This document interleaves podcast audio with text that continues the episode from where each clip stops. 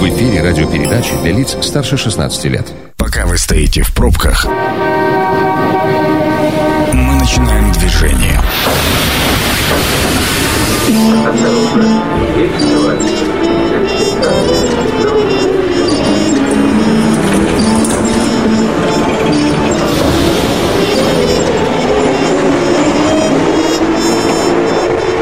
Метро. Главные темы Красноярска. 18.12 в Красноярске. Программа «Метро» начинает свою работу. Прежде чем а, будет объявлена тема, скажу, что Сергей Васильев у микрофона. Ну, а теперь давайте будем знакомить вас, а, наши уважаемые радиослушатели, и с темой программы «Метро», и с гостями, точнее, с соведущими. Хотя, как таковой темы, наверное, сегодня все-таки нет, потому что мы говорить будем о политических событиях, которые так или иначе касаются нас, и нас с вами, живущих в Красноярске, в России, да, и, в общем, во всей стране, вне зависимости от того, где вы нас будете слушать. А, итак, э, Сергей Комарицын, политолог в гостях. Сергей Гурьевич, добрый вечер. Добрый вечер. Да, э, Александр Чернявский, политический обозреватель. Сан Саныч, добрый вечер вам. Добрый. Э, предлагаю начать с темы, которую мы достаточно давно откладывали, поговорить про наши краевые севера, в частности, про Норильск. Ну вот, собственно, почему? Да потому что тут событий масса у нас, особенно вот за последний год, если посмотреть. Ну, начнем с того, что 19 февраля, вот не так давно, компания Норникель приняла решение об исполнении вердикта арбитражного суда Красноярского края по разливу дистоплива в районе Каиркана и компания согласилась выплатить 146,2 миллиарда рублей, там практически удовлетворив полностью иск арбитража. А буквально 20 февраля происходит обрушение на Норильской обогатительной фабрике, и это еще одна волна событий.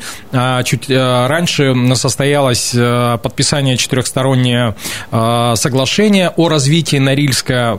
Там подписание получается документ социально-экономического развития, подписание подписали министр по развитию Дальнего Востока э, и Арктики, э, плюс губернатор Красноярского края, плюс глава администрации города Норильска и президент ПАО ГМК «Норильский никель».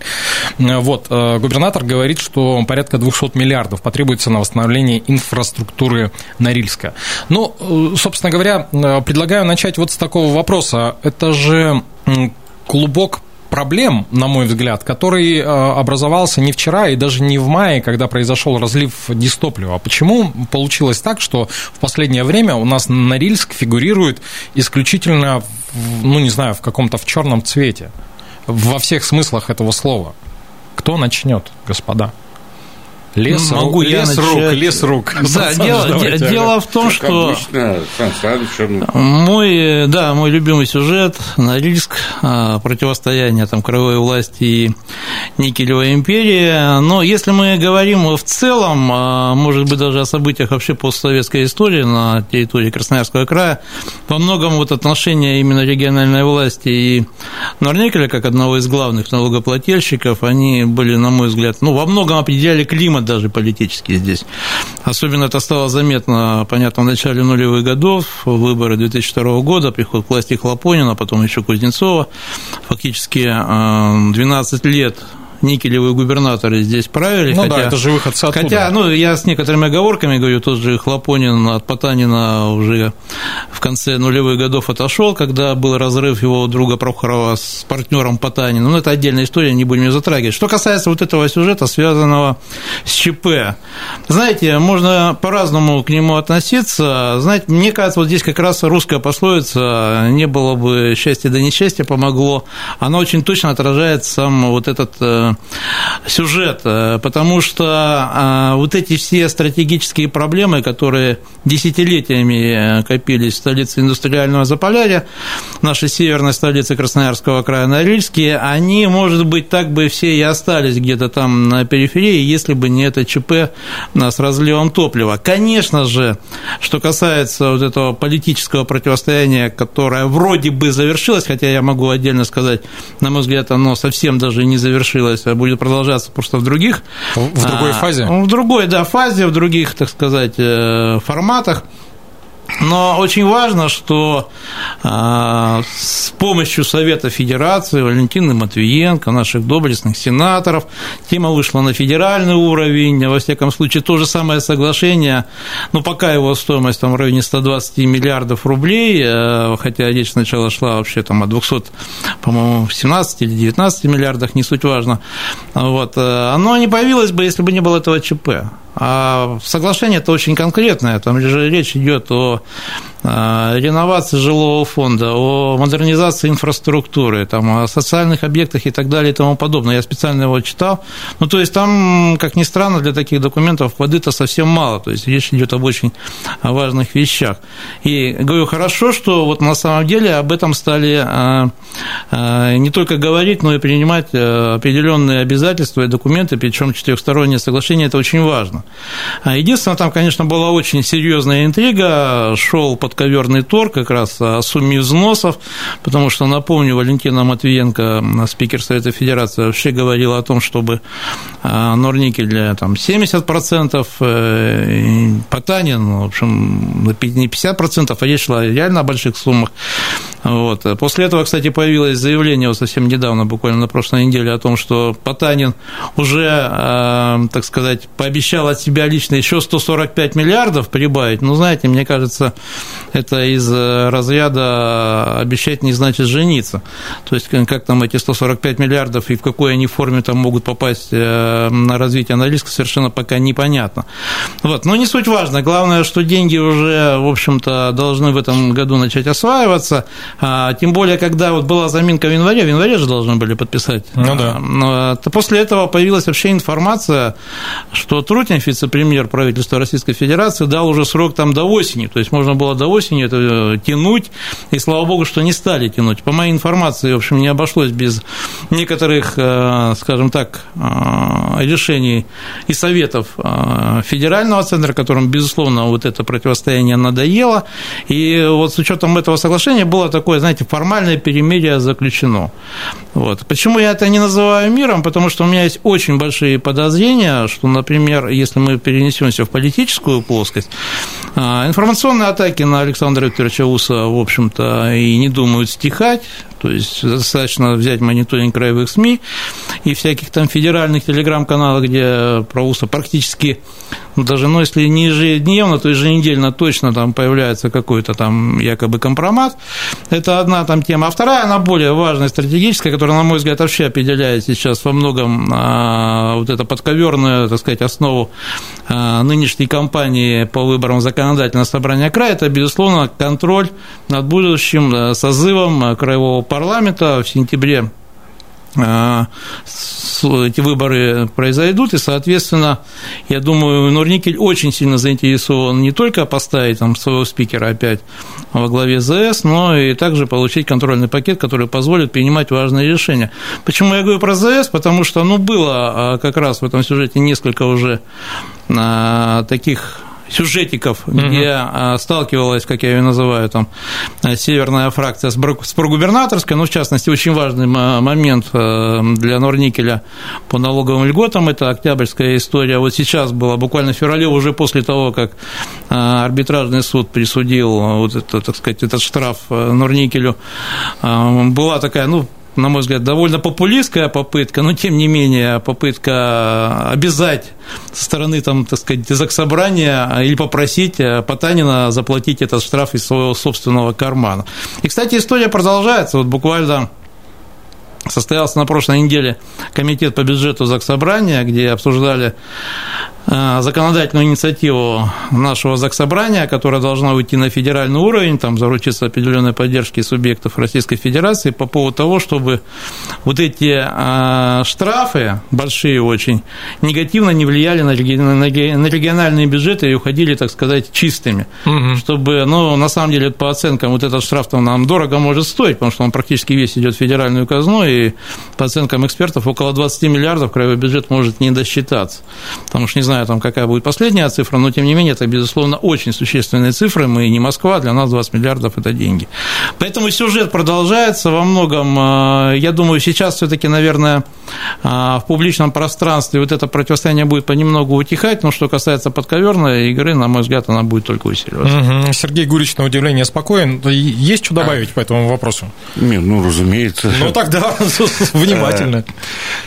Ну, во-первых, значит, то, что касается этого штрафа, это история, э, э, мне кажется, показала всю абсурдность нашего государственного устройства, нашего политического режима, потому что когда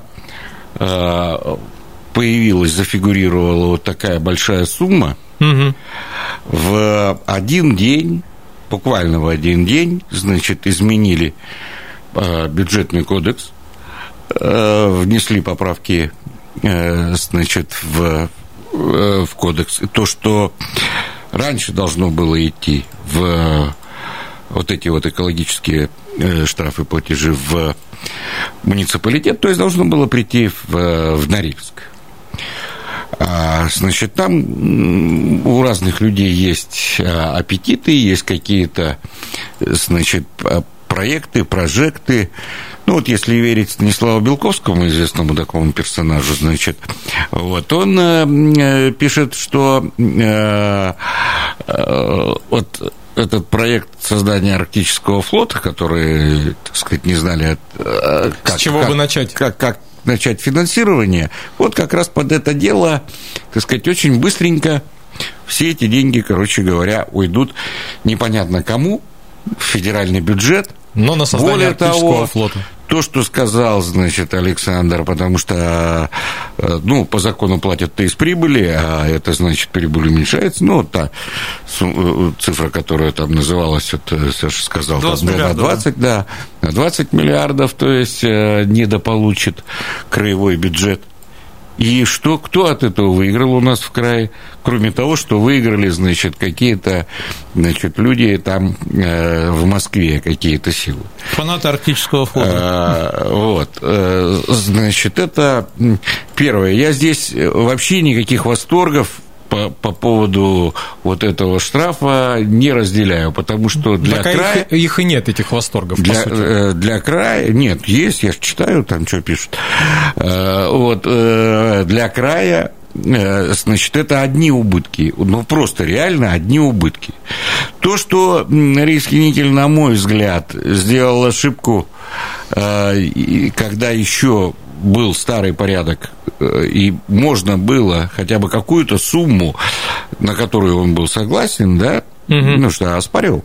Э, можно было в добровольном порядке, так сказать, нести, они бы пошли в Норильск, да, эти деньги. Вот, они тогда этого не сделали, и мне кажется, что это была, конечно, э, значит, ошибка. Но теперь поезд ушел, теперь мы не увидим от мертвого осла уши, как говорит наш президент, значит, когда цитирует известного персонажа Ильфа Петрова. Вот, э, значит, сейчас вот нам достались от мертвого осла уши в этой, э, в этой истории. Теперь то, что касается последних э, соглашений. Ну, во-первых, это не первое четырехстороннее соглашение. Первое было в 2010 году. Угу. И тогда была какая история? Значит, также четыре федерация, край, Э, корпорация и, э, значит, город. Ну, соответственно, так сказать, основная э, финансовая нагрузка ложилась на корпорацию, значит, потом на федерацию, потом на край. Край и корпорации выполнили свои обязательства. А вот Российская Федерация не выполнила, не построила те там детские сады, про которые они тогда говорили, не сделали просто.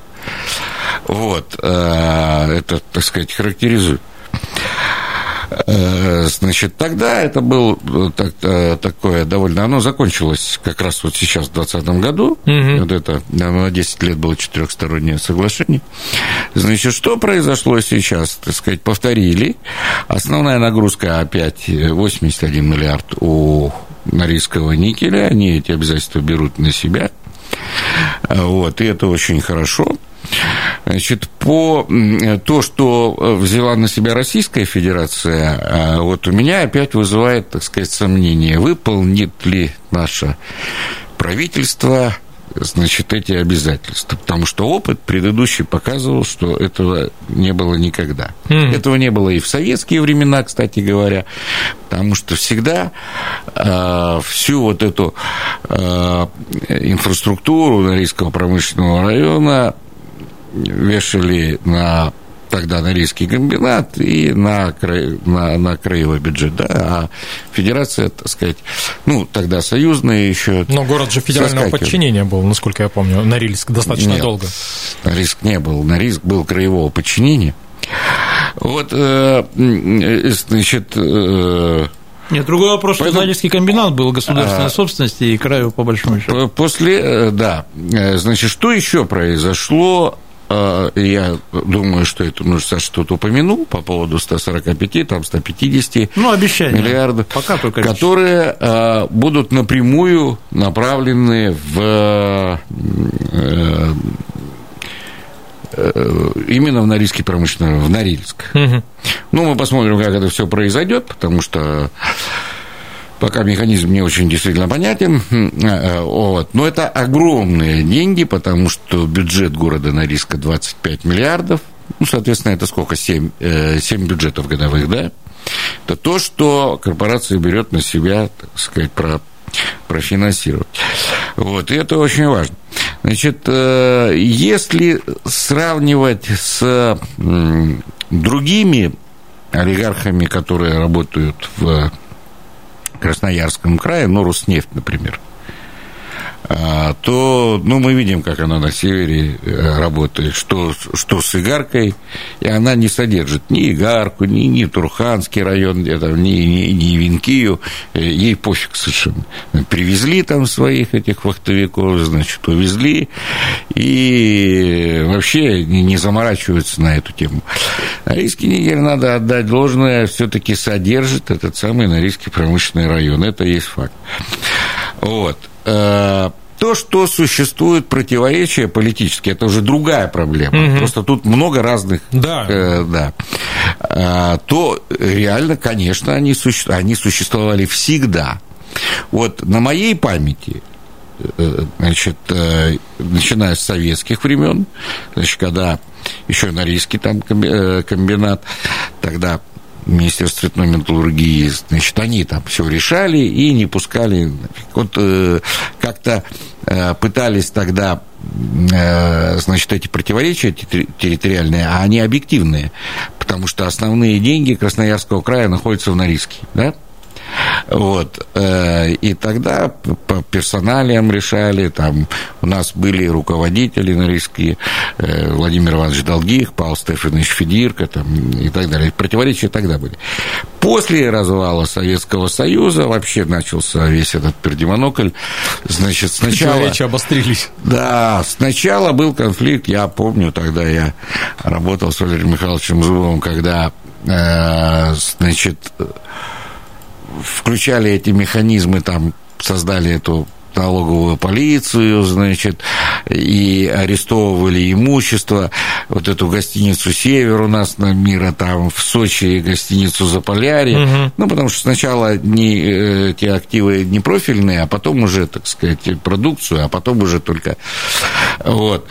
И это, это было жесткое совершенно противостояние, которое потом все таки был достигнут какой-то компромисс в Ну, ты можешь году. Красноцмет вспомнить, как какая то битва э, была да, вокруг Да, и закончилось закончилось это тем, что Норильский никель отдал в краевую собственность. Это заслуга Валерия Михайловича Зубова. Он забрал тогда в краевую собственность завод цветных металлов. В счет долгов угу. э, Норильского никеля. Значит, дальше э, значит, история была с Лебедем, совершенно уникальная, когда э, это же анклав, э, Норильский промышленный район, они же не, хоть и на территории Таймырского округа, но они же не входили в состав Таймырского округа. И тогда Хлопонин, он был главой э, Таймырского округа, значит, говорит, да, все, мы переходим Бударгин Олег был мэром Норильска, значит, мы переходим в Норильск, и дети вы все, в смысле, Норильск переходит в состав Таймыра, и все, до свидания. И тогда приезжал недавно избранный президент Путин как раз этот конфликт разводить. Угу. Пролетом он там полетел, значит, в Иркутскую область э, кататься на лыжах, остановился на 4 часа здесь, значит, и э, вот э, воспитывал их всех. Но, значит, дальше закончилось тем, что этот конфликт был разрешен, опять же, так сказать, московским решением в пользу того, что северные люди пришли к власти в край, потому что э, итоги там, 2002 года, они неоднозначные совершенно. Ну да, были. мы помним, какое было Рубилово там. Вот. То есть был, был, э, был этот напряг. Потом были э, значит, другие, это абсолютно объективные противоречия, которые есть. Ну, вот как всегда э, в субъектах федерации, где э, очень сильные э, мэры этих Столицы, да. региональных да, столиц, там есть э, как бы противоречия, потому что, ну, кто кого кормит, и, соответственно... Э, ну, вот, кстати, они э, практически уже ушли. Это вот, раньше было. Значит, нет, они основной донор нашего бюджета, и это очевидно, и более того, нагрузка социальная... Нет, Сергей, я говорю по, по поводу конфликов региональных властей и столиц в субъектах. Сейчас ну, это... потому что убрали прямые да, выборы. Да, да, практически это, этого это сейчас ясно, нет. Потому что э, всенародно избранный глава такого города, как Красноярск, он имеет такой же абсолютно сопоставимый ресурс, как и губернатор. И он может с ним потягаться, как мы это видели, как это делал Пимашков с Лебедем, с Хлопониным и с остальными. То, что сейчас невозможно без э, этих самых выборов. Вот. Э, то есть э, политические противоречия безусловно, будут, потому что они производные а вот а, от э, объективных вот этих территориально-экономических. Это однозначно совершенно. Поэтому э, я думаю, что здесь очень много психологического, есть люди, которые ну, не переносят себе э, друг друга, они там это, на уровне изжоги. У, у них, да, такая невосприятие. Вот. Э, и это тоже это, это сказывается. Но это, кстати, неправильно, потому что я считаю, что нужно как раз э, какой-то комп... Э, искать компромиссные решения, потому что если сравнивать с другими корпорациями, я вот там говорил и про Роснефть, а у нас же их куча на севере работает. Ну, конечно. И, и что-то, что-то я не знаю их социальных программ никаких. Ну, поживем и видим, может, и до других социальных программ тоже доберемся. Это программа «Метро». Авторитетно о Красноярске. Возвращаемся в программу «Метро». Рассуждаем мы на околополитические темы и события, которые нас зацепили. Нас, это Сергей Комарицын, политолог. В гостях у меня сегодня Сергей Гурич. Добрый вечер еще раз. Добрый вечер. Да, а Александр Чернявский, политический обозреватель. Сан Саныч, добрый вечер. Здравствуйте. Да, Сергей Васильев у микрофона. Про Норильск поговорили в первой части. Вторую часть хотелось бы посвятить э, тому, что происходит э, в Армении. И я так, э, опять же, подозреваю, что это не события последних там месяцев, да, даже включая сам самый а, возникший вновь э, Нагорно-Карабахский конфликт, а это события, которые происходят теперь с отставкой, точнее, с попыткой отставки Никола Пашиняна, там, в свою очередь, попытка отставки главы Генштаба э, Армении, Вооруженных сил Армении. Попытки уволили. Ну, в то же время президент Армении обращается в Конституционный суд страны с просьбой признать это решение неконституционным конституционным. Давайте, Сергей Гурич, начнем с вас. С исторической точки зрения, что происходит вообще в Армении сейчас? Ну, э, вот э, когда начался предыдущий Карабахский, он, кстати говоря, не первый, да, потому что ну, это да. старая история да, да, да, совершенно, и это э, э, много-много лет, десятилетий. Тогда, так сказать, в угоду Турции Фрунзе, значит, и Владимир Ильич тоже принял. Вот, но на, э, на самом деле, так сказать, это сталинское было решение, когда отдали Нахичевань и Карабах отдали в Азербайджан, потому что это требовала Турция. Которая была тогда союзником, да, молодой Советской Республики. Это была ошибка, конечно, которая вот сказалась и сказывается, так сказать, до, до сих пор. До сих пор. Вот. Э, но спор территориальный этот, он, он как бы есть, и все это понятно. Но, значит, когда начался вот предыдущий, в этапе распада Советского Союза, та война, Значит, многие думали, что ну все, сейчас Азербайджан тут в два момента, так сказать, это все Шах и мат. Э, да, э, решит и больше не будет, как они в свое время Азербайджан забрал на Хичевань, также заберет и, значит, полностью Карабах, который большинство населения, хотя он входил в состав Азербайджана, но большинство населения все-таки было армянское. Вот. Но, значит, этого не произошло. Я помню, э, мой друг, тогда депутат Верховного, значит, Совета, Николай Огородников, тогда мы, мы с ним на эту тему говорили, он, он сказал, говорит, знаешь, вот там в Армении есть одна деревня, где во время Великой Отечественной войны героев Советского Союза было больше, чем во всем Азербайджане. Вот. И, говорит, армяне победят. И вот он оказался прав, потому что они не просто отстояли, они еще забрали Шушу и забрали коридор этот, и еще присоединили к себе, э, значит, кучу территорий, э, вот этот коридор между Арменией и Карабахом. Угу. И, э, значит, потом они, вот эти 25, там сколько лет прошло, они вот на этих лаврах и сидели. То есть самый э, большой грех э, это э, вот этот вот э, грех.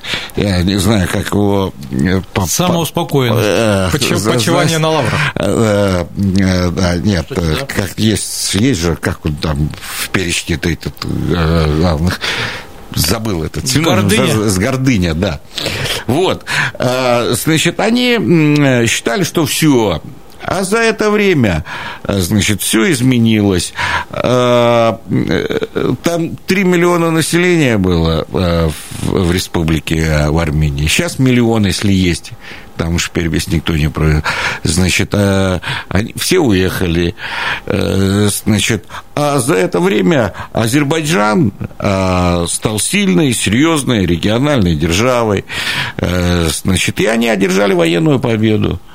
То есть, э, ну, для армянского народа это не первое поражение в его, так сказать, многовековой истории. Вот, и они, конечно, не, не э, э, это то, что Пашинян подписал, не означает, что армянский народ, причем и тот, который живет в Армении, и тот, который в диаспорах живет, э, что они с этим, так сказать, согласятся. Я ну, думаю, да. Э, там реваншистов очень много, вот, но сил просто нет. Воевала маленькая республика Нагорный Карабах, где 100 тысяч населения. То есть э, в Азербайджане там 11 миллионов, там 12 миллионов населения, да, и маленькая эта республика 100 тысяч, значит, населения. Не не, не Республика Армения воевала. Вот. И это, конечно, травма очень серьезная, и она Николу Пашиняну э, не простят. Там другое дело, что предыдущие э, руководители, они как бы их связывают там с коррупцией. Но они все были генералы. Кочерян, да, угу. они, они все карабахские. Они воевали, они отстояли тогда, то есть это их э, заслуга. Да, но вот к ним, что все-таки там вот э, э, коррупционный там режим и все такое. Ну, так бывает, когда военные там руководят администрациями. Вот, пришел этот э, Пашинян. Э, он на сегодняшний день остается по-прежнему самым популярным несмотря на все, то есть по всем опросам социологическим, все-таки он опережает этих генералов не намного, но, э, значит, но опережает. Это несмотря сейчас на то, что сделал... там церковь против него, военные против да. него, там что-то а часть сейчас, полицейских. А сейчас конфигурация изменилась, потому что вот а, они Гаспарян, вот этот а, начальник генерального штаба, угу. который, собственно, бросил ему вызов, его уволили, вот, он из другой плеяды, он и помоложе, моложе, Вот. И, но это, я думаю, реальный такой претендент на замену Пашиняна со стороны вот, этот, вот этих реваншистов. Это обязательно произойдет, обязательно. Это не может не произойти. Вот. И, и, и он, конечно, мне кажется, имеет все шансы стать будущим лидером Армении, потому что Пашиняну, э, в общем, не простят э, капитуляцию. Ну да. Поэтому, э, значит, Гаспарян, э, которого вот все-таки уволили с поста начальника генерального штаба, ну, с и сегодняшнего это, дня он должен быть уволен. И это другая а, генерация, это другое поколение, а, потому что те предыдущие, они жили в одной общей республике, и тот же Кочерян, э, там сам Алиев старший э, рассказывал, значит, что он Кочеряна в партию принимал в свое время, потому что они были в одном Тот был секретарем комитета э, этого, обкома комсомола Нахичеванской республики, он его принимал в партию. Вот.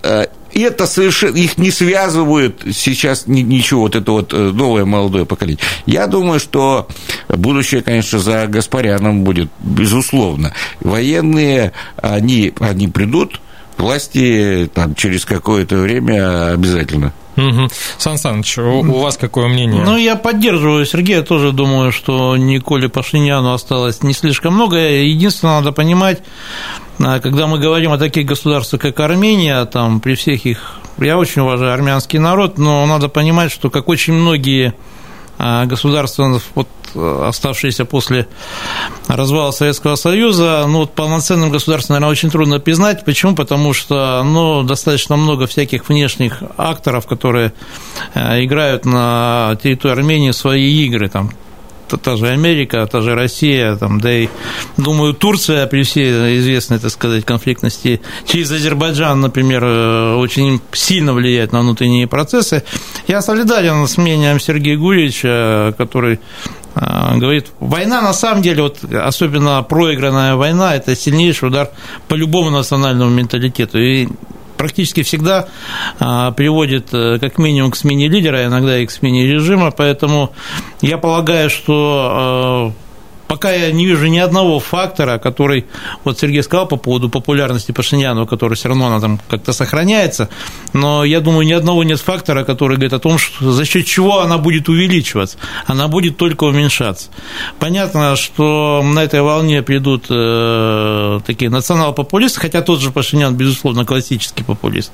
Я думаю, то, как он себя вел э, и во время войны, и в отношениях, кстати, с Россией в предыдущие годы, более бы умный политик вел бы себя гораздо осторожнее.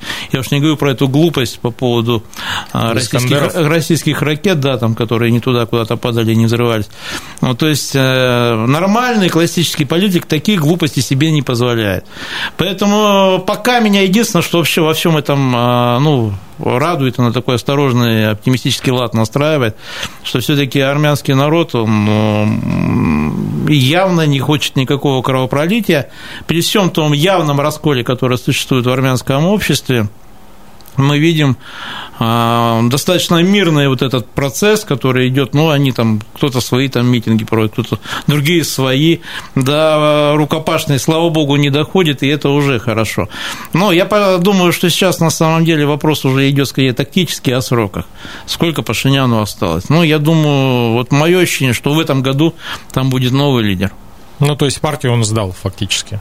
Ну, не то чтобы сдал, он ее не хочет сдавать. Видно же, что цепляется за власть, но... Но не, ему не дадут продолжить. Нет, я думаю, здесь единственный внешний фактор, что если говорить о том, кто его может поддержать, ну, безусловно, я думаю, в нем заинтересованы определенные западные игроки, потому что Пашиняна точно никто пророссийским политиком не назовет. Но в нем заинтересованы все. И Путин его поддержал, потому что никому не надо. И, и даже Эрдоган его поддержал, что вообще выглядит очень смешно, вот, чтобы, они, чтобы он сохранился. Потому что если придут Я не думаю, эти, что он Путину... то... Нет, это было тактическое решение, Сергей, нет. А, нет. Нет, оно было, знаешь, это не стратегическая поддержка. Это был Путин потерял совершенно... Армению, он ее не контролирует. Господа, вот здесь предлагаю поставить многоточие, потому что нас, э, наш разговор не заканчивается, а время программы подошло к концу.